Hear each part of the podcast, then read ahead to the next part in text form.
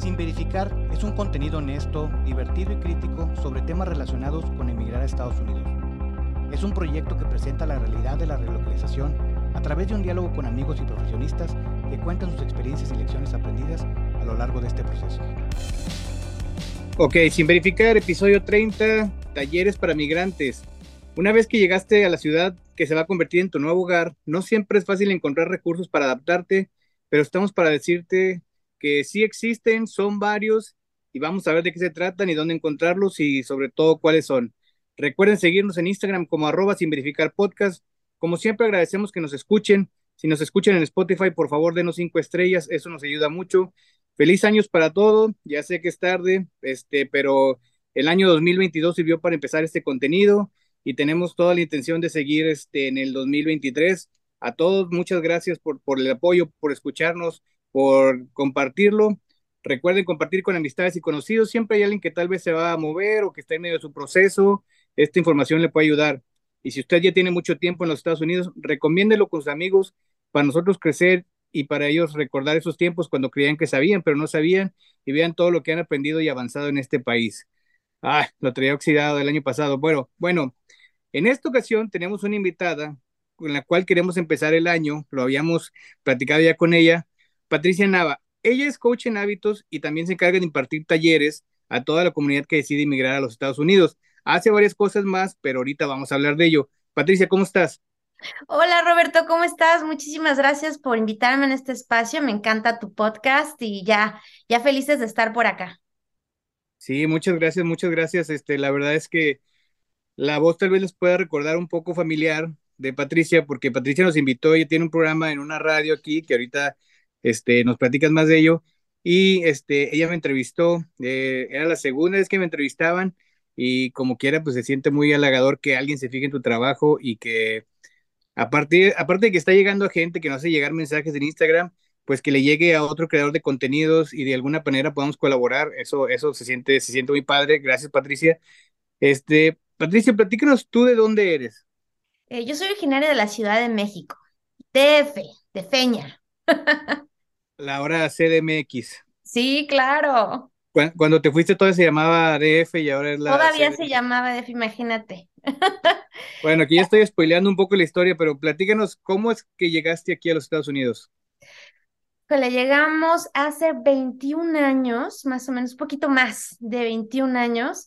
Eh, por el trabajo de mi esposo, que yo creo que esta ya historia te la sabes las entrevistas a mucha gente, porque muchísimas personas llegamos aquí eh, por el trabajo de mi esposo, llegamos aquí por la industria, industria automotriz. Entonces a él lo trasladaron para acá y llegamos hace muchísimo tiempo. Ahora sí que hemos estado, en mi caso, he estado más tiempo en Estados Unidos que fuera de, de él. Sí, llega, llega a pasar, ¿no? Yo recientemente cumplí 12 años aquí en Michigan. Bueno, perdón, ¿tú siempre, usted, tu familia siempre ha estado aquí en Michigan? Mm, ¿Cómo? O sea, ¿esos 21 años son en el estado de Michigan o habían estado en otros mm, lugares? No, estuvimos, primero llegamos aquí cuatro años, venimos como expatriados aquí a, a Michigan. Estuvimos cuatro años porque veníamos por un proyecto, ya te la sabes, de un año. Luego fueron dos años los extendió a cuatro y después nos fuimos para, con otra compañía, mi esposo se fue para, en la recesión, precisamente. 2008 por ahí. Ajá, por ahí nos fuimos para, no, un poquito antes, eh, la primera, que fue el 2005 más o menos. Estaban situaciones muy difíciles aquí en Michigan. Estoy embarazada de mi segunda hija. Cuando mi esposo empieza a buscar, no, gracias a Dios no lo, no habían terminado su trabajo ni mucho menos, pero como expatriados ya teníamos esa situación de ver a lo mejor movernos a otro lado y, nos, y, él encontró trabajo en Atlanta y nos fuimos para Atlanta. Estuvimos ocho años, siempre quisimos regresar a Michigan y, y bueno, nos mandaron para acá otra vez y hace casi otros ocho años, nueve, por ahí hemos estado ahora de regreso aquí en Michigan. Diferente la dinámica de una ciudad tan grande como Atlanta a lo que se vive en el estado de Michigan, ¿no? muy diferente. La verdad es que sí, vivir en el sur es diferente, es rico porque tienes playita, está muy padre, aunque el clima es súper, súper, súper caliente. Yo la verdad nunca me adapté y queríamos regresar a Michigan, aunque, aunque haga frío, que haya nieve, somos ya Michiganders. Mi segunda hija nació aquí, así que amamos Michigan. Sí, la verdad es que sí. Este, te decía antes de que te interrumpiera, yo cumplí apenas hace la semana pasada 12 años y, pareciera que es toda una vida porque pues es la mayoría de la vida de mis hijas, muchas de las cosas que recuerdan son acá, entonces pues sí, rápidamente pasan los años y no te das cuenta dónde. Sí. Ahora, ya nos contaste que aquí tienes 21 años, yo spoileé eso, ya no tengo que hacer esa pregunta, pero la pregunta que siempre le hacemos a todas las personas que participan es, ¿regresarías a México? Fíjate que sí, y sí me tu pregunta, ¿eh? porque sí, soy fan de tus podcasts también, me encanta, y hay muchísima gente que ha participado contigo que conozco, y, y, siempre que los preguntas me quedo pensando yo también, y dije, ¿será? No sé, porque ahora sí que cuando tú, y tú lo de saber también, ya que tus hijas están creciendo por acá, eh, te pasa de que dices, sí te gustaría, pero a la vez dices, ¿dónde van a estar, no? ¿Dónde van a estar tus hijas cuando eh, crezcan y se, y se independicen? Y no me gustaría estar lejos de ella, lejos de ella, ¿no? O sea, como que sí me gustaría estar cerca y, y, no sé dónde se van a ir. No es precisamente que me vaya a mudar donde se vayan a mudar ellas, ¿no? Pero por lo menos dentro del país que estemos, yo creo que sí, la, eh, yo creo que es algo que no lo hemos pensado todavía hasta que llegue el momento de, eh, nos gustaría tener tipo casita de playa, casita para ir para allá, sí, pero ya permanentemente a vivir allá, la verdad no, no lo sé, se vive muy diferente en México que aquí, aunque nos fascina México. El sueño, ¿no? Este, tener este, una casa allá y pasar un tiempo allá y luego regresar acá para lo que... O sea, estamos hablando de cuando uno se retire, supongo, ese es el, el plan que traes. Eh, creo que es interesante porque dentro de los talleres que tú impartes, mucho tiene que ver con los hijos, ¿no? Y si hacemos una comparativa con la cultura este, americana, que es mucho de a partir de los 18, pues ya te sales de la casa y te, y te, ¿cómo se Te encargas de ti mismo. El mexicano o el latinoamericano tenemos una cultura más de retención de los hijos, ¿no? Donde si tú no te has casado y no ocupas salirte de la casa, puedes tener 35 y aquí vivir en la casa. Entonces creo que sí es un choque de culturas y, yo siempre digo, no hay una que sea mejor ni una que sea peor, simplemente son dos maneras distintas de verlo. Pero sí digo, está bien padre porque para ellos, como esta es su cultura, no les cuesta tanto trabajo desprenderse de los hijos. Y los latinoamericanos, habrá quien diga que no, ¿eh? porque yo no generalizo, pero habrá quien diga que no, pero yo siento que sí nos cuesta más trabajo desprendernos de los hijos. Yo creo que lo que dices es súper importante, Robert, porque es verdad, eso me pasa muchísimo, de hecho me pasa dentro de mi propia casa, ¿no? Este, eh, ¿por, qué, ¿Por qué yo sí, yo no? Ya sabes, ¿no? Porque sí es un choque, un choque de culturas muy fuerte, porque tú tienes tradiciones que aquí no hay, y, el, y el, desapego que, que tienen aquí los americanos con sus hijos es muchísimo más notorio, ¿no? Aquí sí es muy de que a los 18 años, este, o cuando entres a la universidad, o sea, cuando los hijos se gradúan de la prepa, que ya tengo una que, ya se va a graduar de la universidad, y cuando se graduó de la prepa, me acuerdo que los papás eran así de, ¿y ahora qué vamos a hacer con tanto tiempo libre? Qué padre, pero ellos de verdad lo festejan, ¿no? Digo, ah, como dices tú, no quiero generalizar, pero la, la experiencia en general ha sido un poquito, sí, muchísimo más de, ay, ya te vas, y aquí nosotros desde, no, pues no hay prisa, ¿no? Tranquilo, tranquila. Este, el ideal para nosotros es que tengas un trabajo, que no tengas deudas y ya te vas a volar, ¿no? Ya bien parada, ahora sigue con las alas bien. Y si es un choque cultural, hay eso y muchísimas cosas más. Sí, creo que, creo que es, es, es bien impactante cuando te pones a comparar, ¿no? Porque este, muchas veces tenemos el reproche de los hijos de que, ay, a mis amigos no les checan la hora o no les ponen los límites que tú pones. Yo creo que los papás debemos de entender que, que nosotros venimos de otro contexto, que crecimos en otras circunstancias y que aquí es diferente. Ahora, no estoy diciendo con esto que tengan que hacer lo que los papás americanos hacen. Usted haga lo que le crea pertinente porque son sus hijos Y, no me refiero a que usted les dio la vida y usted se las puede quitar, pero me refiero más de que usted haga lo que puede con los recursos que tiene, porque al final la educación que tenemos es el contexto que traemos y, lo vamos, y llegamos a un lugar donde es totalmente distinto. Entonces no se sientan mal por eso. No, y sabes qué, yo les digo mucho a los papás que toman mis talleres, digo, miren papás, la verdad es que no es, tanto nosotros como nuestros hijos, más ellos, tienen la verdad la gran, gran ventaja que son, o sea, que tienen doble cultura es muchísimo más rica, ¿no? Que tener una, tener dos culturas. Ahora sí que, o sea, tenemos tanto ellos como nosotros lo mejor de los dos mundos, ¿no? Es esa parte de decir, tengo mis tradiciones mexicanas, porque en la casa, en, tu casa, Robert, eh, tengo, ya sabes, la tradición, tenemos de la rosca reyes y, y que las posadas y que el, ponemos nuestro altar de muertos y siempre ha sido la tradición, o sea, nunca, nunca hemos perdido tradiciones nuestras, mexicanas, desde la comida, desde el modo de hablar, nunca se ha perdido en la casa. Entonces, obviamente, ellas salen de la casa, y eso le pasa a muchos papás que atienden a mis talleres, salen de la casa y me dicen, ¿cómo manejo esto? ¿Cómo manejo esta parte de, a ver, ahí, aquí no me gustan los sleepovers, para que no saben y no están escuchando en otro lado, los sleepovers son las pijamadas, eh, que en cuando nuestros tiempos no te dejaban ir, no sé si a ti te dejaban ir, Robert, pero a mí no me dejaban ir a pijamadas porque si no era con los primos, ¿qué me voy a andar yendo a casa de alguien? No, ni pensarlo, ¿no? Y no, no sé si a ti te dejaban ir. Sí, pero era muy distinto porque pues tú vivías en la Ciudad de México, supongo, y yo vivía en Barros de la Fuente, que, que es una población muy pequeña y al final, la verdad, la mayoría de los papás se conocen o al menos tienen una referencia de saber quién es entonces es muy distinto, o sea, no puedo, no puedo comparar vivir en la Ciudad de México y, y que es una ciudad con, no sé, hoy en día tendrá 25 millones de habitantes, pero cuando tú estabas de, en esa época de las pijamadas, pues haber tenido sus 10 millones o algo así, que, que es un mundo de gente. Y muy difícil, ¿no? Y que no puedes confiar mucho, ya saben. Los peligros de la ciudad.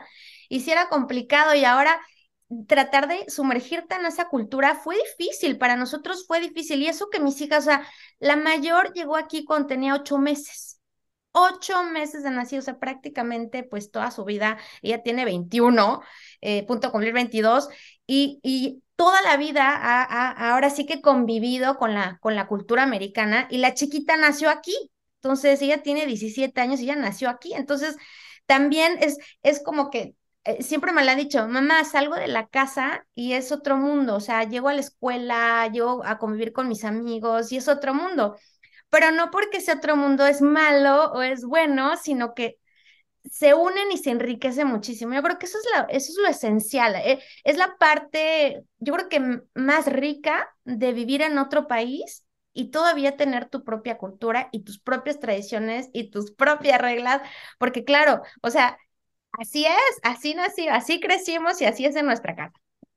Bueno, te voy a, te voy a parar tantito porque creo que no, no explicamos qué es lo que tú haces. Tú impartes talleres y dentro de los varios talleres que tú, este, que tú das, son cuestiones de adaptarse a la nueva vida una vez que ya migraste. No necesariamente el curso es para adaptarte. Eh, tengo no, no, no, no es específico de eso, pero hay actividades que tú haces que se, que, que se adaptan. Platícanos un poco de qué tipo de talleres pueden encontrar si se acercan contigo. Fíjate que uno de los principales, cuando, cuando me buscan mucho para la parte de, de para la parte de parenting, de los padres, talleres para padres, es este curso que tengo que se llama Crianza con Amor y Lógica. Eh, tengo certificación que, me, que tomé hace nueve años en Denver, Colorado. Y desde entonces yo me enamoré de esta certificación porque abarca todas las edades, todas, desde que nacen, así que casi desde que están embarazadas hasta que ya se van de la casa o hasta fuera de la casa, también son para educadores, son personas que también tienen, están en un salón de clase, también es para las personas que cuidan, ¿no? Los abuelos, que a lo mejor cuidan ahora a los nietos, o sea, abarca para todos, eso es lo que me encanta. Y este programa lo que hace es ayudarte básicamente, no decirte cómo manipular a tu hijo, no es decirte cómo hacer que haga lo que tú quieres que haga, no. El programa lo que intenta hacer y, te da las herramientas para hacerlo, es para conectar con tus hijos. Es una, lo que le llaman la paternidad consciente.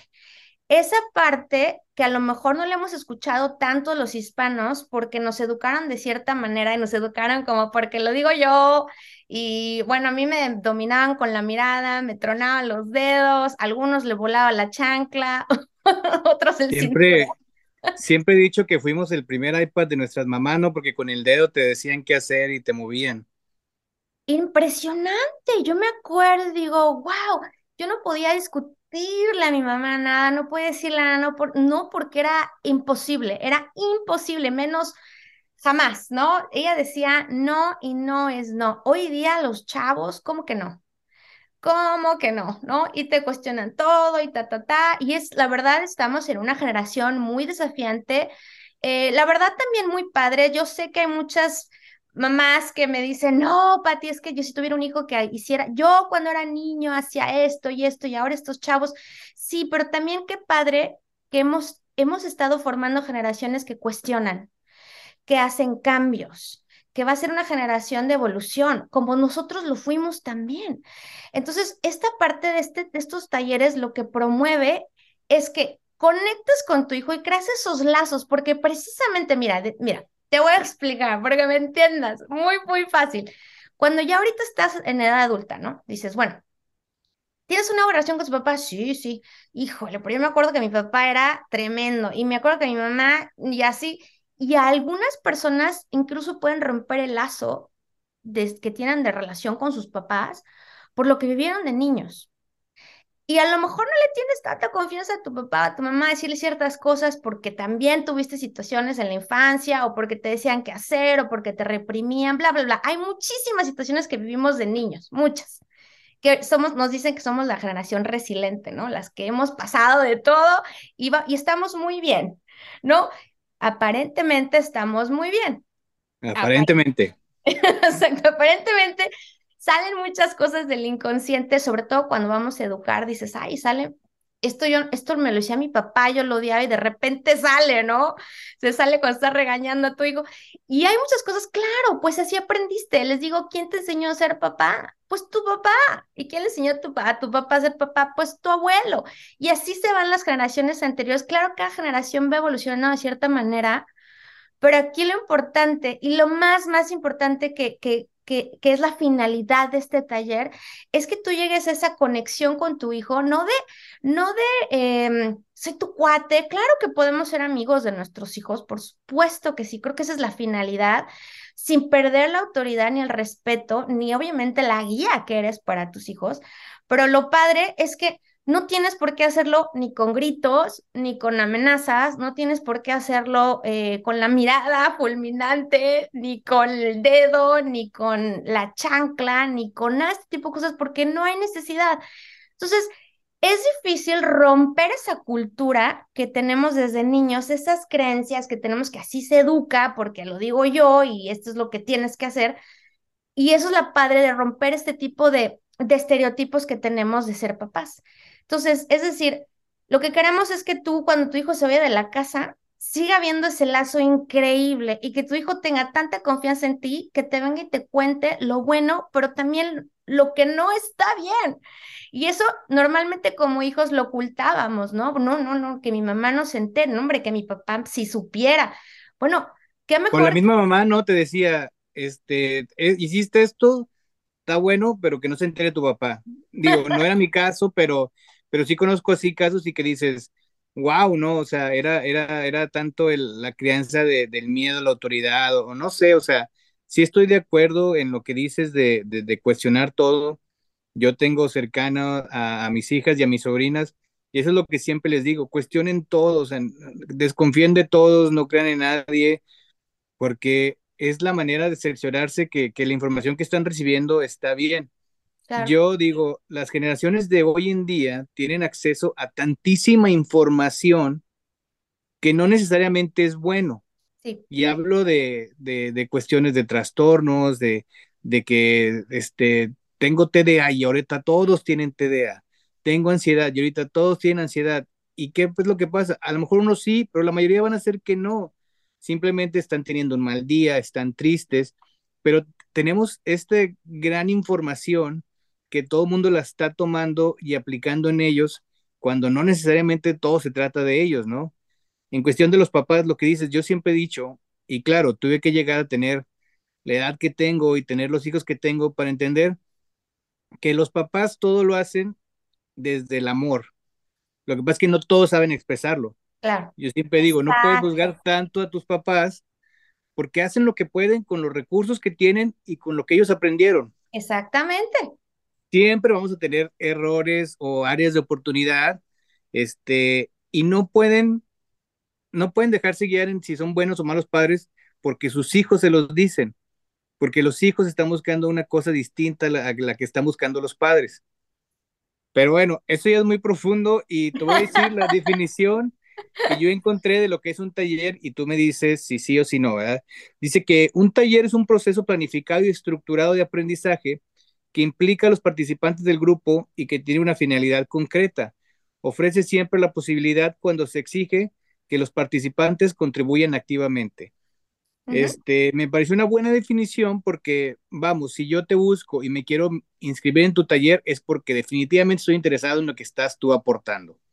Si voy a ir a no participar y a sentarme hasta atrás y que no me moleste nadie porque estoy en mi celular, pues no se tomen la molestia porque de nada les va a servir el taller. Claro, bueno, y depende, ¿eh? te voy a decir, porque la mayoría de las personas que se inscriben en un taller es porque están dispuestos, como lo acabas de decir, están dispuestos a, a, participar. Y tengo padres pasivos también, y tengo participantes pasivos también al principio, que están nada más observando qué está sucediendo, pero siempre terminan abriéndose porque yo paso con ellos alrededor de ocho semanas. Estamos ocho semanas este, apoyándolos. Cada semana es un, es un nuevo módulo eh, que vemos y luego lo, tengo mis grupos de WhatsApp con ellos, que generalmente son los dos papás, eh, cuando se trata de parenting. Y, y, participamos, eh, les dejo tareas, les dejo ejercicios, que experimenten, la vida es experimentar y sobre todo que sea divertido ser papá, no tiene por qué ser difícil, yo sé que ah, va a haber situaciones difíciles, pero no tiene por qué ser algo tan difícil. Entonces, definitivamente eh, se va creando esa confianza y a modo de que ellos llegan y me preguntan después de que terminan el curso, ellos tienen la posibilidad de tener todavía consulta conmigo privada y, y podemos tratar muchísimo más de cerca ya eh, la situación que, que, está pasando con, que están pasando ellos como papás, etcétera. Digo, ya lo que sea ustedes con el niño, si hay algún problema con él o alguna situación que requiera de más ayuda o algo más profundo de un profesional de la salud, pues ya tienen que ir a, a ver este tipo de cosas, ¿no? No puedo, no podemos atender este tipo de situaciones, pero eso es básicamente lo que, lo que hago en el taller. Claro, no, lo que tú das es una herramienta que va a funcionar en, en, muchas circunstancias, pero si usted ya tiene otro tipo de problemas, pues habrá otro tipo de especialistas que te puedan ayudar. Exactamente, sí, pero e, es, es muy padre porque se crea como una comunidad, una comunidad de padres, este, terminan siendo amigos.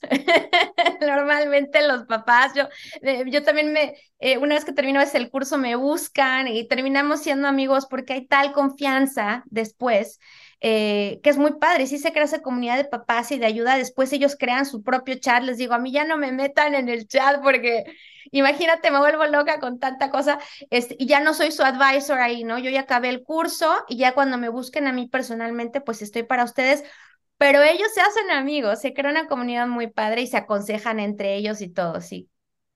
Aparte, eh, yo creo que está padre que los, los ayudas a ese conflicto de debo educarlos como americano, cuando no sabes mucho del contexto o debo educarlos como en México cuando la circunstancia es distinta. Entonces, creo que como grupos de apoyos conocen más gente con la que coinciden, que tienen hijos en similares características o similares comportamientos. Este, para todos los que tienen hijos chiquitos, pues algún día se van a enfrentar a la pubertad y a la adolescencia y es difícil porque es difícil para los hijos, es difícil para los papás y porque nosotros también le hicimos la vida difícil a nuestros padres. Y así es la vida, ¿no? Es, es, un ciclo, o sea, yo este, platico con gente de mi edad, yo ya tengo 40, y que dicen, no, es que la música de hoy ya no es como la de antes. Y le digo, no, lo que pasa es que ya no eres el mercado, ya no eres el target, o sea, la música pues se crea para, para las masas, ¿verdad? Si tú no te gusta es porque ya te convertiste en tu papá diciendo, ya es, no, ese puro mugrero lo que, lo que hoy en día escucha, ¿no? Te convertiste en tu papá, me, me encanta porque sí es cierto, pero también está padre, yo también les digo, oigan, actualícese. Miren, a mí me encantó una vez, este, escuché una conferencia, me encantó una, una, una analogía que hizo la, la chica que nos dio una conferencia de parenting y nos dice, oye, es que espérate tantito. No, no fue una conferencia, fue en una entrevista. Ya me acordé, y fue Mariana Castillo, una chica que, que entrevisté, que es psicóloga en adolescentes y adultos, y, y precisamente hablamos de eso. Dice, ¿sabes qué? Que nosotros como papás, me dice, mira, yo te voy a poner un ejemplo. Me dice, mira, yo tengo una impresora en mi casa, una, una impresora ya viejita. Y yo amo mi impresora, la he tenido toda la vida, me servía muy bien. Entonces, y un día estaba yo batallando en imprimir algo, ¿no? Y mi hijo, que ya tiene veintitantos años, me dijo, mamá, es que esto ya, o sea, ya tienes que actualizar tu impresora porque ya no va a servir. O sea, ya no te va a servir. O sea, ¿por qué no te actualizas? No, pues esta todavía sirve. Sí, mamá, pero, o sea, ya actualízate con una, mira, tienes la aplicación en, la, en el teléfono, puedes imprimir desde ahí, puedes hacer tus documentos del celular, pues puede ser muchísimo más eficiente que llegar a tu casa, imprimir o llegar a tu casa, hacer ciertas cosas. Y ella se quedó pensando y dijo, es cierto, es cierto, y a veces los papás somos como esa impresora vieja que nos aferramos a ella y hay que actualizarse. Y qué bueno que hay que actualizarse. Y en todo, en todo. No, no es, es que en mis tiempos, no, es que ya no puedes decir en mis tiempos, porque estás en otros tiempos. Entonces, más bien actualízate. ¿Qué hay? ¿Qué está sucediendo? Hay papás que me dicen, no, hombre, yo las redes sociales para ti, para nada. Yo soy del TikTok y soy yo, ah, no, pues ábrete tu TikTok. Utiliza y enseña a tus hijos a utilizar las redes sociales también. ¿Por qué? Porque tú tienes que estar metido. Entonces, yo tengo de todas las redes sociales y sigo a mis hijas y mis sigas, me sigan a mí. Y es sumergirte en el mundo de la música, que el reggaetón hoy día, la... pues qué padre, métete, yo ya le agarré el gusto, ya hasta tengo mis artistas favoritos y sigo yendo a mi música de los 90, de los 80. Yo también tengo 40, yo soy más grande que tú, Robert, yo tengo 43, ya soy más grande que tú. Pero yo sigo escuchando, mi esposo y yo seguimos escuchando la misma música, pero también escuchamos eh, música moderna. O sea, no hay por qué, o sea, si hay, estamos en un mundo de evolución, que evoluciona constantemente, tú también tienes que evolucionar. Está como si estudiaste tu carrera en, el, en los noventas, sí, pero hoy día hay cosas que han cambiado radicalmente y en muchas carreras incluso se han, se han vuelto obsoleto mucho del contenido que viste en la universidad al que se está viviendo hoy día, ¿no? La publicidad, la mercadotecnia, todo ese tipo de cosas tú tienes que evolucionar con el mundo porque si no te quedas atrás y te, te, quedas y tus hijos se quedan igual, o sea, más bien, más bien, no, tus hijos no, tus hijos siguen y tú te quedas atrás. Sí, los hijos sí, siempre van a avanzar y, y eso lo que dices de las redes sociales o de cerrarse, es que yo no escucho nada nuevo que, que a mí de repente me pasa, es decir nada más, ¿sabes qué? Te van a seguir y yo me voy a parar aquí y, y el autobús se va a ir y va a seguir avanzando, pero yo, yo me rehuso a seguir. Claro, o sea, así como hoy nos espantamos y decimos, es que el reggaetón, tú le quitas la música y es un señor acosándote, este, nuestros papás se espantaban por el puto de Molotov. ¿Sí? Y, así, y así va a ser, mis hijos, si un día deciden tener hijos, se van a espantar por otra música que ellos escuchen, y, y así es, ¿no? O sea, yo me imagino que mis abuelos se espantaron cuando mis papás escuchaban ciertas cosas. Sí, sí. Entonces, eso, eso es, eso siempre va a pasar, este, sí y sí, yo, yo, este, yo siempre digo, me convertí en mi papá y cuando, que lo quiero y lo adoro, cuando ya traigo un trapo en el carro y digo, ¿por qué traigo un trapo en el carro? Ah, es que si se mancha o algo. Y creo que así todos, de alguna manera, voy a hacer una dinámica en Instagram, fíjate, a preguntar cuándo te conviertes en tu papá, porque creo que, que, que, a todos nos ha pasado, o sea, y no tiene nada de malo, ¿eh? O sea, a mí me da mucha risa y a veces le platico a mi papá, le digo, hombre, ya andaba haciendo esto, o contando chistes que él nos contaba a nosotros, a mis hijas, y este, y ya chistes de papás que, este, que, que nomás a ti te dan risa, pero, pero es eso.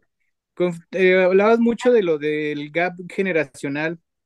Yo creo que uno tiene los hijos cuando los tiene, ¿no? O sea, habrá quien los tenga chicos, habrá quien los tenga grandes. Yo lo único que digo que, que un detalle a tomar en cuenta es que, pues, mientras más grande tengas a tus hijos, el gap generacional va a ser más amplio, ¿no? Entonces, si, si decides esperarte, pues vas a tener más tarea en actualizarte. Yo te platico una cosa personal que cuando yo vi la primera vez este un dispositivo de estos para hacer vape, Ajá. como yo no estaba en eso, no era algo que yo consumía, no tenía ni idea de lo que era y este la primera vez que yo los vi pensé que eran unas puntillas de un lapicero o algo y dije, wow, o sea, ya soy un viejazo porque ya no conozco estas drogas de los chavos. Este, y, y es ese tipo de cuestiones en las que yo digo, pues hay que ponerse las pilas y hay que entender porque los hijos y los padres de repente hablamos un idioma muy diferente y conforme pasan los años, pues va a ser más diferente y si tú te rehusas a, a entender, pues va a haber un momento en que ya van a hablar otro idioma completamente distinto al tuyo. Fíjate que eso que dijiste hace ratito, este, qué bueno que me acordé que ahorita lo mencionaste porque dijiste, no, ahorita los chavos están expuestos a contenido, un contenido increíblemente amplio, cuando nosotros teníamos poquitos canales, a cositas. cositas, ¿no?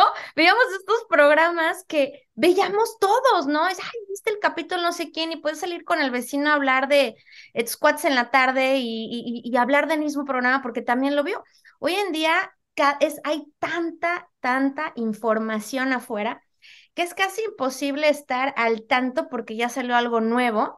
Pero sí les digo a los papás, porque también tengo otro curso también sobre prevención de drogas, ahorita que lo mencionaste, que les digo, papás, no se sorprendan cuando ya las cosas estén en casa, mejor investiguen antes este tipo de tiendas que hay, ¿no? Los herbos y qué es eso, y deja del vaping, todo lo que parece que es, que es, pero no es, este, lo que produce todo. Incluso me siento a investigar y les cuento a mis hijas, y yo, oye, ¿qué onda con esto? A ver, ¿tú sabes de esto? A ver, cuéntame. Ay, mamá, ¿cómo sabes eso? Pues porque aquí está, sí, cierto, ah, no, no te preocupes, esto no sé qué, bla, bla, bla. Y es esa conversación que tienes en lugar de nunca se habla de eso, es de no, es que hoy día tienes que hablar de eso. Hoy día ya nada es tabú, no puedes estar con, en nuestros tiempos era de, es que no se habla de eso. Y hoy en día es, se habla porque se tiene que hablar. Una, porque ellos tengan la información. Dos, porque tú la tengas también y sepas identificar qué está sucediendo si es que llega a suceder.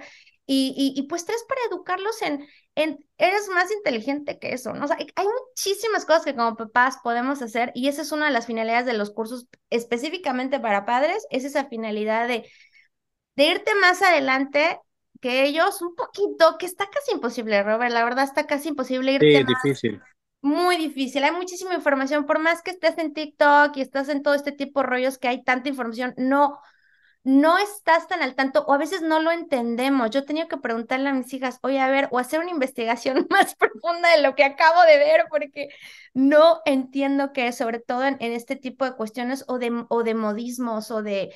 Eh, cosas que dicen hasta en inglés, que dices, ¿qué es esto? ¿No? Deja ya de los emojis, deja ya los famosos trends, ¿no? Que le llaman eh, el, en el... En sí, como tendencias y challenge de hacer esto y, y a veces este, es una cuestión muy, muy absurda, pero algunas hasta se vuelven peligrosas para la salud de, de, de los, de los, sobre todo, mira, de, de los niños que, que, como todos, pues tratamos de, de, cuando éramos niños tratábamos de imitar ciertas cosas y ahorita con esto y si y si tú como padre pues no estás al tanto de todas esas cosas, pues te puedes llevar una sorpresa.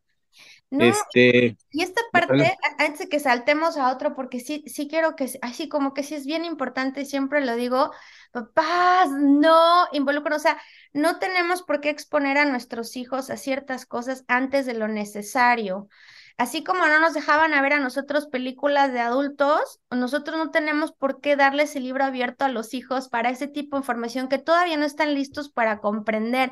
Cuando yo veo un niño con un teléfono y un iPad en la mano, les digo a los papás, ustedes tienen el control de qué ven, qué no ven, cuánto tiempo ven y, y, y, y hasta dónde, porque si tú le dejas al hijo que el teléfono lo tenga ahí 100%, pues tú no sabes la cantidad de cosas que se va a enterar y no se las van y no se va a enterar de la fuente que eres tú ni de la fuente correcta. Entonces, sí, esto de la tecnología sí hay que estar súper mega pendiente, sí. Alguna vez platicaba con un amigo que él tenía, tenía un bebé y, o sea, un bebé, no sé, de dos, tres años, y comentaba que él no se dio cuenta, pero agarró un libro de unos pingüinos y que ya leer el libro se trataba de una historia de, de un, este, un hogar con, con, este, con padres este, del mismo sexo, ¿no? Y decía, es que yo cómo le explico eso. Le digo, el niño tiene tres años, no le tienes que explicar de qué manera tienen actividades sexuales o esto y lo otro. Explícale, es normal que un niño tenga dos papás o dos mamás y hasta ahí es un niño, o sea, no tienes que darle más información de la que él de la que él ocupa. Entonces, si él crece con eso, pues es normal, ¿no? Claro. Porque también ocultar información de lo que está pasando actualmente en el mundo a los niños, pues tampoco les haces un bien porque van a llegar y la van a obtener de una manera errónea y van a tener mal el concepto o que todo les parezca raro o, este nuevo, pues tampoco se la van a pasar tan bien. Exactamente, y es importante que todo a su edad, o sea, aun cuando te preguntan ciertas cosas muy temprano, este, me acordé de un chiste ahorita que una vez hoy, no me acuerdo en dónde, que, que dice, que llega el, el, hijo con el papá y le dice, oye papá, ¿qué es el sexo, no? Y le dice el papá, ay, hijo, pues mira, este, no estaba preparado, pero bueno, te voy a explicar y las abejas y las flores y empezó a explicar y se, la cara del niño viendo así de qué está pasando y que le dice, le dice, papá, ¿yo cómo pongo todo esto aquí en mi forma que estoy llenando? Sí, qué, qué sexo eres, ¿no? Sí, o sea, no, no, no hay que por qué saltarse. Yo creo que nosotros como papás intuimos muchísimo también la madurez de nuestro hijo, vemos que, que, que, es, que es necesario que sepa ahorita y que es necesario esperar hasta que tenga un poquito más de edad, ¿no? Yo creo que es importante. Alguna vez tenía una conversación con alguien, este, aquí igual como, como nosotros había migrado, y, y, esta persona era maestra en México, ¿no? Y decía, es que a mí me parece muy mal que aquí las maestras no cuidan con quién se van los niños, los niños nomás los, este, los dejan y ya se van. Y yo le decía, oye, pero es que estás comparando este, escuela pública aquí con un colegio en México, pues en México sí cuidan y con quién se van, ¿no? Le digo, en las escuelas públicas en México tampoco cuidan con quién se van porque pues la mayoría de las personas están ocupadas haciendo otras cosas. Decía, ah, bueno, y le decía, es que es importante comparar manzanas con manzanas porque, porque pues sí, es, es distinto nada más y, digo, al menos la mayoría de nuestros hijos, de las personas que emigraron, van a ir a escuelas públicas aquí y es importante porque siempre decimos, ay, no, bien padre la escuela y tiene todas estas cuestiones de tecnología y, y el campus está padre, y pues también es, estás hablando de, de, una escuela pública que te va a representar ciertas situaciones, ¿no? Como es, yo siempre les digo a mis amigos que, que en México estamos muy acostumbrados a que si tus hijos van al colegio, se van a juntar con, con, con, con cierta franja de, de, este, de un estatus social, ¿no? Entonces van a juntar con niños que son muy similares a ellos y entonces ellos van a crecer pensando que ese es el mundo, que ese es el México, ¿no? Cuando te preguntan cómo es México y tú tienes que preguntarte, pues, ¿cuál México? No, o sea, porque hay miles de Méxicos. Pero aquí tienen la oportunidad de convivir con gente de muchos estratos sociales y es, en cierta parte es bueno porque se dan cuenta de, de, cómo viven este, personas con muchísimo más dinero que en su casa, con muchísimo menos dinero y con situaciones muy, muy este, conflictivas. Entonces, yo siempre aplaudo el que estén expuestos a todo eso para que aprendan de muchos y no nada más estén encerrados en, cierta franja, que digo, no es culpa de los niños de México, eh, así, es el, así es el entorno y así se vive y así está, no, no, no se puede cambiar. No estoy diciendo, ah, metan niños de pobre, niños pobres a las escuelas de paga porque seguramente no se la van a pasar bien. Pero sí digo, es este, es aprovechar esta riqueza cultural que nuestros hijos pueden tener al, al enfrentarse a situaciones que a lo mejor en México no estarían expuestos. Sí, fíjate que también depende muchísimo del sistema escolar y depende, me acuerdo que hablaron un poquito eh, con eso con, con Fer, con María Fernanda, este, que escuché también este, este programa con Fer, sí tiene mucho que ver el, el el nivel social, de acuerdo a la zona, bla, bla, bla, sí, no está tan marcado, eh, pero sí, sí está marcado en muchos lados que en algunos colegios no hay mucha diversidad, en otros sí, y sí son problemáticas que me he encontrado. Em, que me he encontrado mucho eh, creciendo aquí con mi familia, con mis hijas, y que me decían, es que no hay nadie como yo, es que no puede ser que no haya otro mexicano, no haya una mexicana, o que haya una chica de Porto, eh, este, eh, de Brasil, o que haya una chica afroamericana. Y es que sí depende de la zona en la que vives. Hay zonas muy, muy, eh, con mucha diversidad, como Rochester, por ejemplo, ¿no? Que si, los chicos van a la escuela y sí tienen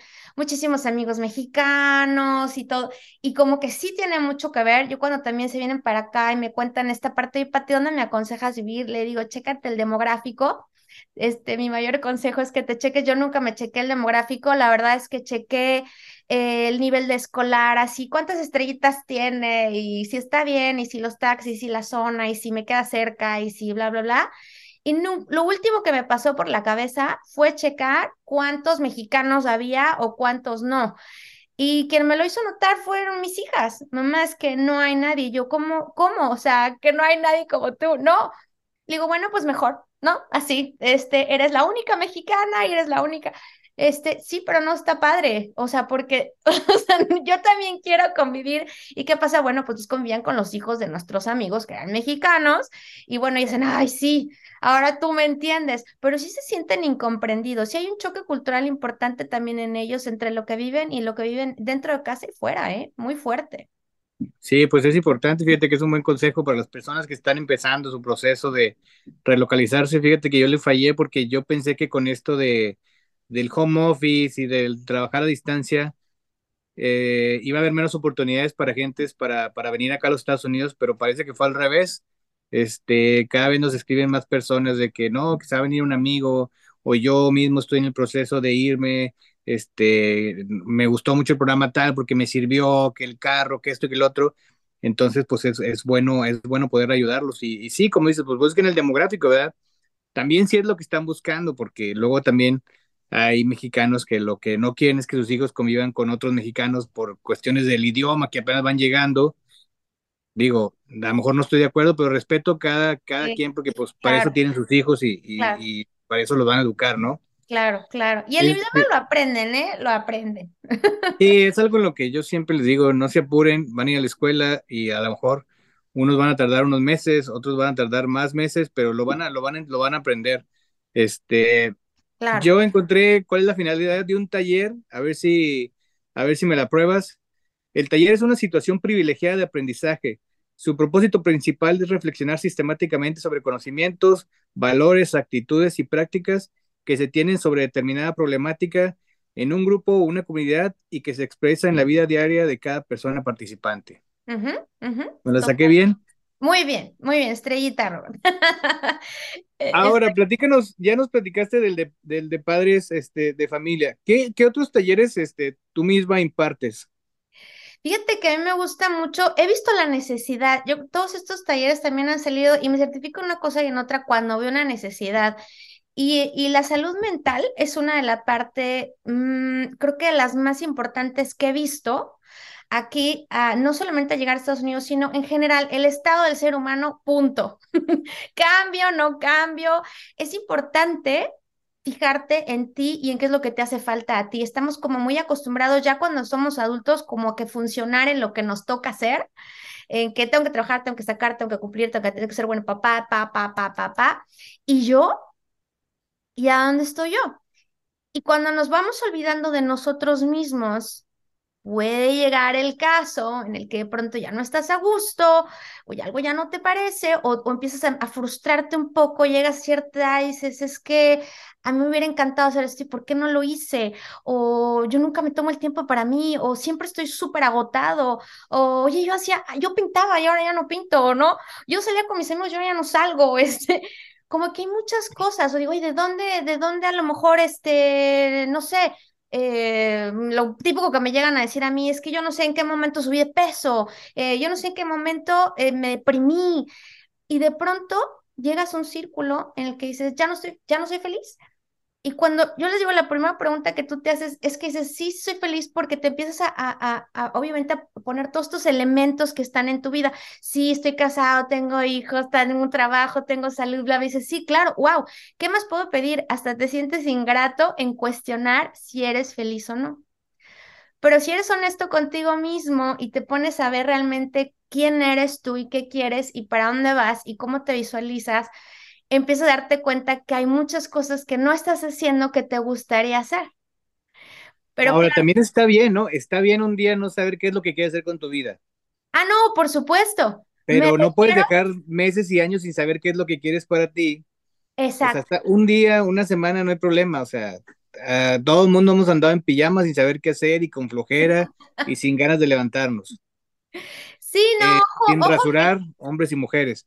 Pero, pues no puedes dejar para dentro de tres años atenderte a ti mismo porque si, si dices, es que yo hago por estos, por lo otro, yo me encargo de esto y de esto y de esto, pero no te encargas de ti mismo, va a llegar un momento en que no te vas a poder encargar de nada porque no te encargaste de ti.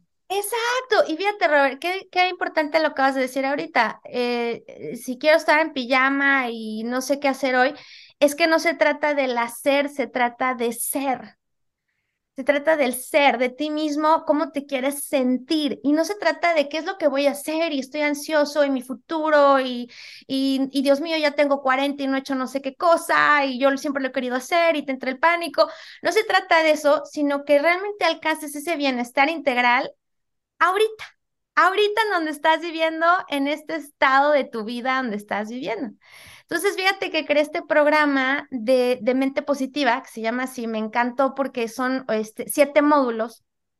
Son ocho si es presencial, son siete si es, si es en línea, pero este programa abarca absolutamente todo, desde romper paradigmas que tienes de, de, obviamente por tus creencias, por cómo viviste, obviamente como tú viviste, ese es el filtro con el que ves todo, ¿no? Como tú creciste, como tú te lo inculcaron tus papás, etcétera. Y ese es actualizar del que estoy hablando, no nada más en tus hijos, sino en ti mismo. Y en actualizarte me refiero a que, a, que ya somos como una computadora nosotros, ¿no? tienes el software instalado cuando naces, tienes el disco duro, pero claro, le vas instalando programas, ¿no? Y habrá veces en tu vida que esos programas ya no te sirven. ¿Qué haces? Los borras y, pones más programas nuevos que te actualicen esto que vives hoy día. ¿Qué es lo aprendes que a, aprendes a desaprender, ¿no? Y hay que aprender a desaprender, Robert. A veces creo que los adultos, hay, hay muchos adultos un poquito em, aferrados, digamos, a lo que aprendieron y son o fueron, y así yo soy y así siempre seré, eh, bueno, claro, si a ti te funciona muy bien, maravilloso, si te funciona contigo mismo, si eres feliz, maravilloso, no hay nada que cambiar, ¿para qué le mueves? Pero si hay algo que no, que quisieras hacer, búscalo porque está en ti, ¿no? Entonces, hay muchos, muchos módulos que tengo, eh, esta parte de amor propio, que dices, ay, amor propio, ay, eso es para mujeres, eso es para, eh, no, el amarte significa cuidarte, el amarte es ver por ti, por tu salud, eh, por tu salud mental, salud física, lo que a ti te hace brillar, lo que a ti te hace feliz, lo que te sientes, te carga la pila, eso es lo que, eso es amor propio. Entonces, hay muchas cosas, muchos elementos que vamos viendo durante el programa que, mira, gracias a Dios, al final de estos talleres me encanta los testimonios porque digo, qué maravilla. Quien está listo, lo hace. Quien no está listo, dice, estuvo padrísimo. Ya está. ahí se quedó. Sí, porque, porque muchas veces ir a estos talleres es, es, irte a desintoxicarte del ciclo en el que estás metido, ¿no? De darte cuenta que, que hay otras formas de hacerlo, otras formas de actuar. Este, yo creo que luego de repente nos juzgamos mucho y decimos, es que yo me acuerdo que mi papá y mi mamá, esto era muy fácil y, y, no, para ellos no era tan fácil, lo que pasa es que no dejaban que tú te dieras cuenta que también era difícil. Este, y aparte, pues ni tú eres tus papás, ni tus hijos son tú, o sea, son personas totalmente distintas y, y hay que, yo siempre digo, hay que ser un, un, este, un ser humano funcional, ¿no? Para la sociedad, o sea, no, no, este, me encantaría que mis hijos fueran este, astronautas, pero me va a preocupar más porque sean felices que, que porque sean astronautas, de que ellos decidan lo que quieran hacer siempre con, con, con, con, la guía que debes de representar como padre, ¿no? O sea, claro, pues y, el, ser feliz, ¿no? Yo creo que si tus hijos te ven feliz y si tú eres feliz, lo vas a reflejar, vas a contagiar a, otra, a otras personas, decir, oye, yo quiero que, porque siempre anda muy contenta esta, ¿no? Este, porque siempre, eh, pues, pues porque... ¿Qué se mete? Sí, ya sé, pero no, no es, obviamente la vida tiene sus retos, no puede ser perfecta todo el tiempo, nada es perfecto, sino que aquí el punto es que como que te vuelvas consciente de lo que sucede y no lo ignores. Incluso hacemos dinámicas de, de darte cuenta en que, no les quiero hacer el spoiler, pero este, pero, pero son dinámicas que hacemos de, de, de hacerte consciente de lo que eres inconsciente, lo que, de lo que está ahí, pero prefieres taparlo y, y lo sacas, y entonces cuando lo sacas no sabes qué hacer con él y estamos tratando de, de, de ordenarlo de una manera en la que decir, oye, sí es cierto, hace mucho que no salgo con mi esposo, sí es cierto, este, los niños nos absorben muchísimo, y sí es cierto, no me doy el tiempo eh, de esto y aquello, y se empiezan a dar cuenta de que hay señales, es que les digo, miren, ¿qué haces con tu carro cuando cuando se te prende un foquito en tu carro, ¿qué le haces? Cuando, cuando vas manejando y se te prende un foco, ¿qué haces, Robert? Compro otro. Nada, no te creas, pues, pues atiendes, ¿no? O sea, ves que de qué prendió el foco y si es servicio, o si es. Ahora que los carros prenden de todas partes, pues te, hay muchos indicadores, ¿no? Que te dicen qué es lo que tienes que hacer. Entonces, ¿y si qué pasa si digo, ay, quién sabe qué será? Pum, lo apago, hay que resetearlo, quién sabe qué le pasa? ¿Qué, qué crees que pase? No, pues un día va a tronar. Pues somos ese carro, es lo que siempre les digo, miren, somos un carro tal cual que necesita mantenimiento, cambio de aceite, servicio, este, rotación de llantas, este, todo lo que un carro necesita, lo necesitamos nosotros y no podemos seguir apagando foquitos de que, voy ya tengo colesterol alto, bueno, luego sí, mi papá lo tenía también, bueno, este, si hace tiempo que no hago esto, si antes me gustaba aquello y sigues apagando, todos los foquitos que se te prenden en tu consola, los apagas, los apagas, pues ¿qué va a pasar? Un día vas a estar a estallar, ¿no? Un día vas a estar harto. El punto aquí es de que no llegues a ese punto.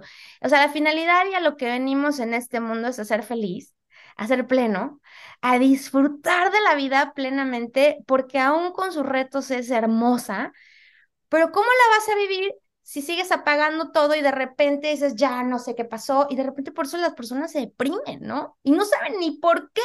Y, y, más te saboteas porque dices, ¿pero por qué? Y la gente te dice, ¿no? La gente, digo, bien intencionada, pero la gente dice, ¿pero de qué te estás quejando? Estás casado, tienes hijos, tienes tu esposa, tienes trabajo. Mira, hay mucha gente que no tiene y tú y te estás quejando. No se trata de eso, no, no se trata de eso. Y qué padre si lo agradecemos y sí se agradece y por supuesto que siempre nunca dejar de lado lo que se tiene, sino que hay más en la vida y es tu bienestar y como lo dijiste hace rato, si yo estoy bien, todo lo demás va a estar mejor. Sí, no, este, ahorita que decías, ya tengo 40 y no, no sé qué hacer con mi vida. Eh, un dato ahí que, es, que leí de, de un libro de biográfico de Roberto Gómez Bolaños, la primera vez que él se vistió del Chavo del Ocho tenía 42 años. Entonces digo, nunca es tarde. Claro. Este, yo mi sueño máximo era algún día estar en la radio, pero no estudié para eso porque no pensaba vivir de eso. Y pues un día hice un podcast y, y este, y pues he conocido gente muy padre, que tienen historias increíbles y que alguien te contacte y te diga, oye, está muy padre o esto que hiciste me sirvió, pues, o sea, ok, no soy la estrella de la radio, y, pero, pero también me dio la vida para hacer otras cosas que también me gustaban, ¿no? Como trabajar, entrar a la industria automotriz, tener la oportunidad de relocalizar, este, relocalizar a mi familia, o sea, son cosas que, que, que la vida, o sea, sí te da problemas, pero pues también hay muchas otras cosas que ver, ¿no? Sí, no, y aparte, como dices, nunca es tarde, incluso, este, yo siempre les digo a las mamás, bueno, no te preocupes si no, o sea, si estudiaste la carrera equivocada, ¿no? Luego me dicen, ay, Pati, es que creo que estudié lo que no debía haber hecho, es que no me gusta mi carrera, es que ya ahora ya desperdicié mi vida por completo. Eh, oye, no, ¿por qué? Pues mira, mientras estés viva o vivo, tienes oportunidades de hacer lo que sea. Yo digo que la edad es un número ah, ya tengo 40, tengo 50, tengo, no, la, la, verdad es un número, es cuestión de actitud, es cuestión de cómo te sientas tú, es cuestión de todo lo que haces, lo que quieres hacer. si te quieres sentir de 40, te vas a sentir de 40, si te quieres sentir de 60, 70, te vas a sentir, mira, yo veo, a mí me encanta, de repente veo gente en el gimnasio que veo, digo, una instructora que a mí me encanta ir a su clase.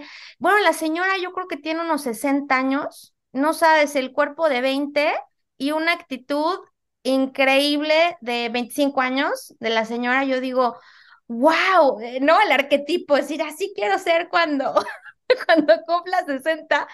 Y digo, de verdad, cada vez me convenzo más que la edad es un número porque tú decides todos los días qué quieres hacer, cómo lo quieres vivir. Si quieres estudiar otra carrera, la estudias a los 50, si te la puedes pagar, págatela, si quieres pagarte una maestría, te la pagas, si no quieres, no. O sea, como que no, ¿por qué si la vida es tan rica te vas a limitar a cuatro años o te vas a limitar a, a lo que fue y ahora me toca? No, yo creo que tenemos la capacidad todavía, nuestro cerebro está mega comprobado, que no es porque eh, la plasticidad del cerebro se acabó a tal edad, no hombre, se está comprobado que siempre la vas a tener mientras tú la sigas fomentando, así que no hay por qué, nunca es tarde para lo que se quiera hacer, jamás, jamás. Valgo por dos de 22, dijo Shakira. Igual, sí. Oye, y para, para, para ir cerrando ya, este, platícanos de lo que haces en el programa de radio para que la gente que no te ha llegado a conocer por ahí te, te escuche y, te sigan los martes.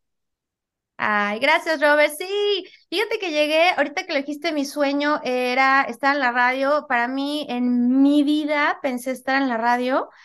Em, yo era de las personas que decían, a mí no me gusta mi voz, tengo muy chillona, la, la, la. Y decía yo, bueno, pero así que me ha detenido, pues nunca, ¿no? Eh, tampoco. nunca me ha detenido a hacer lo que, lo que yo siempre he hecho. Pero me sorprendió muchísimo cuando a mí me entrevistan eh, en un programa precisamente que, que está ahorita en la radio, que son los lunes de vida y bienestar, y una chica me dice, oye, quiero que me hables de hábitos y tal. Y yo, claro, estoy en el programa, de repente me, me, me escucha el productor y me, y me habla por teléfono. O sea, eh, resulta que él y yo trabajábamos juntos antes.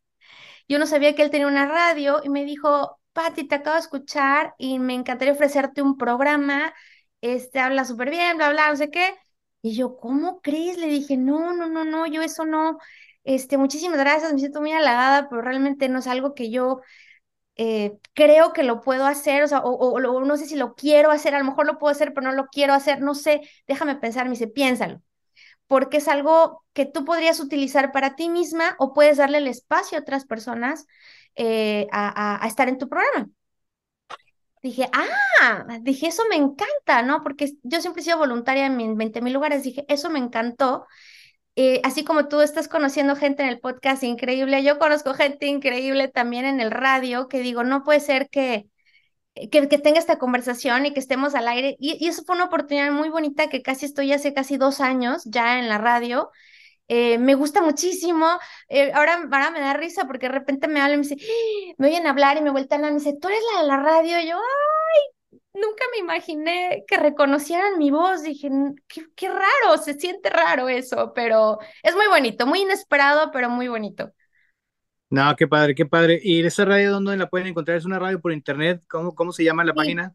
Por el momento es una radio por internet, ellos están trabajando algunas cosas por ahí eh, para estar ya eh, en FM, cosas así, pero por el momento ahorita estamos en el radio como www.radiocmlf.org eh, nos escuchan, mi programa es, son los martes a las 11 de la mañana horario del este, que son eh, el horario de Michigan. El, si nos quieren escuchar por ahí en otros países, chequen ese horario porque si es a las 11, normalmente se quedan grabados los programas cuatro semanas, pero a mí me gusta mucho también subirlos a mi canal de YouTube, eh, subirlos a mis páginas cuando tengo alguna entrevista para que la gente los siga, los siga viendo y, y pues la verdad es que el contenido me gustó muchísimo el programa, le decía yo a, al productor, que es Luis Mendieta, le, me dijo, ¿qué, ¿qué quieres tu programa de parenting? ¿De qué? Le dije, no, no, quiero que se llame Lo mejor de ti y se queda como que lo mejor de ti. ¿Por qué? Pues porque así hay muchísimo que abarcar, porque a mí me encantan las historias que inspiran a otros, ¿no? Como me acuerdo que te pregunté, Robert, ¿cómo, cómo surgió el podcast? ¿Por qué? Porque eres una inspiración. Todos, todos tenemos algo que inspira a otra persona, ¿no? Y dices, oye, no se me había ocurrido. Si Robert tiene su podcast, ¿por qué yo no puedo sacar el mío, ¿no? Y de otro contenido que le puede servir a alguien más. Y es ese, yo creo que de eso se trata la vida, de, de, de ser inspiración para otros. Y de eso se trata mi programa, Lo mejor de ti.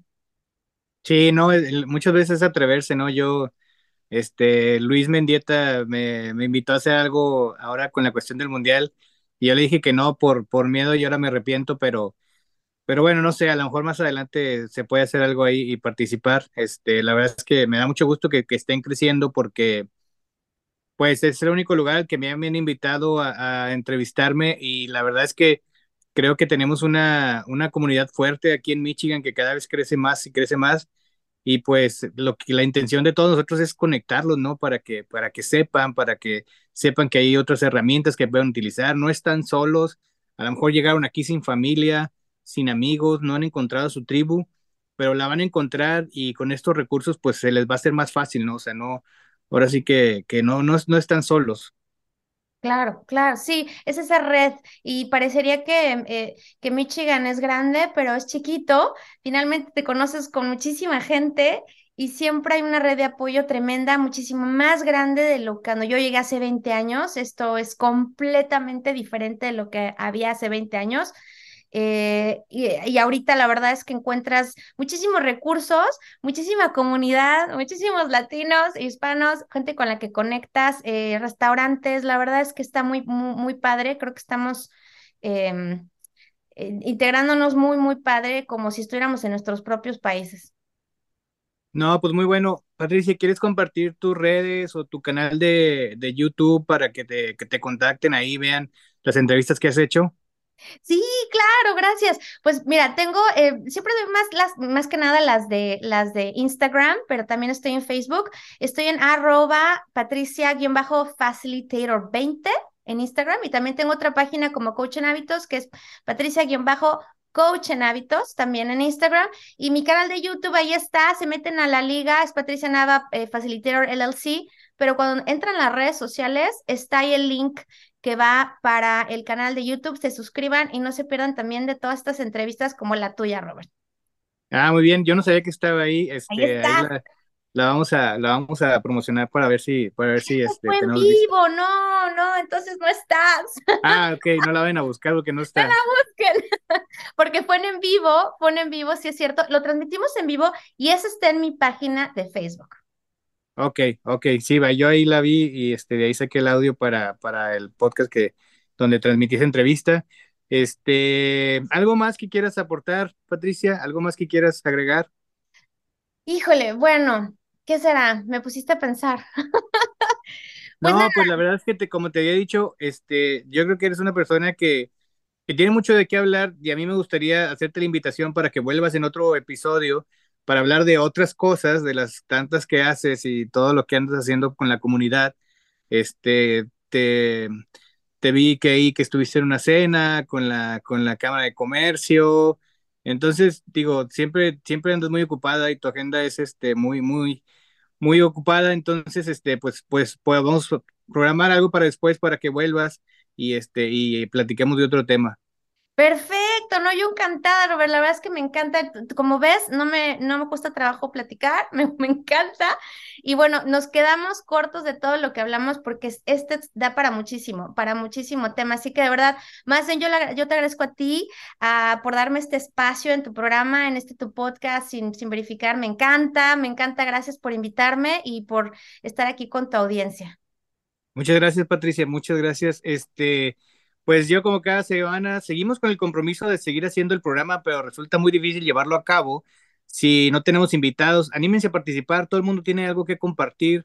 Recomienden invitados, sugieran temas, cualquier necesidad que tengan, propóngalo. Tal vez hay temas que estamos ignorando. Recuerden seguirnos en Instagram como arroba sin verificar podcast para que conozcan a nuestros invitados. Ahí los etiquetamos. Recuerden compartir, solicitar saludos este, y sobre todo difúndanlo para que nosotros sigamos creciendo, lleguemos a más personas. Les deseamos buena semana, nos escuchamos hasta la próxima. Escucha sin verificar un podcast para los que emigraron a los Estados Unidos y los que lo piensan hacer. Bye.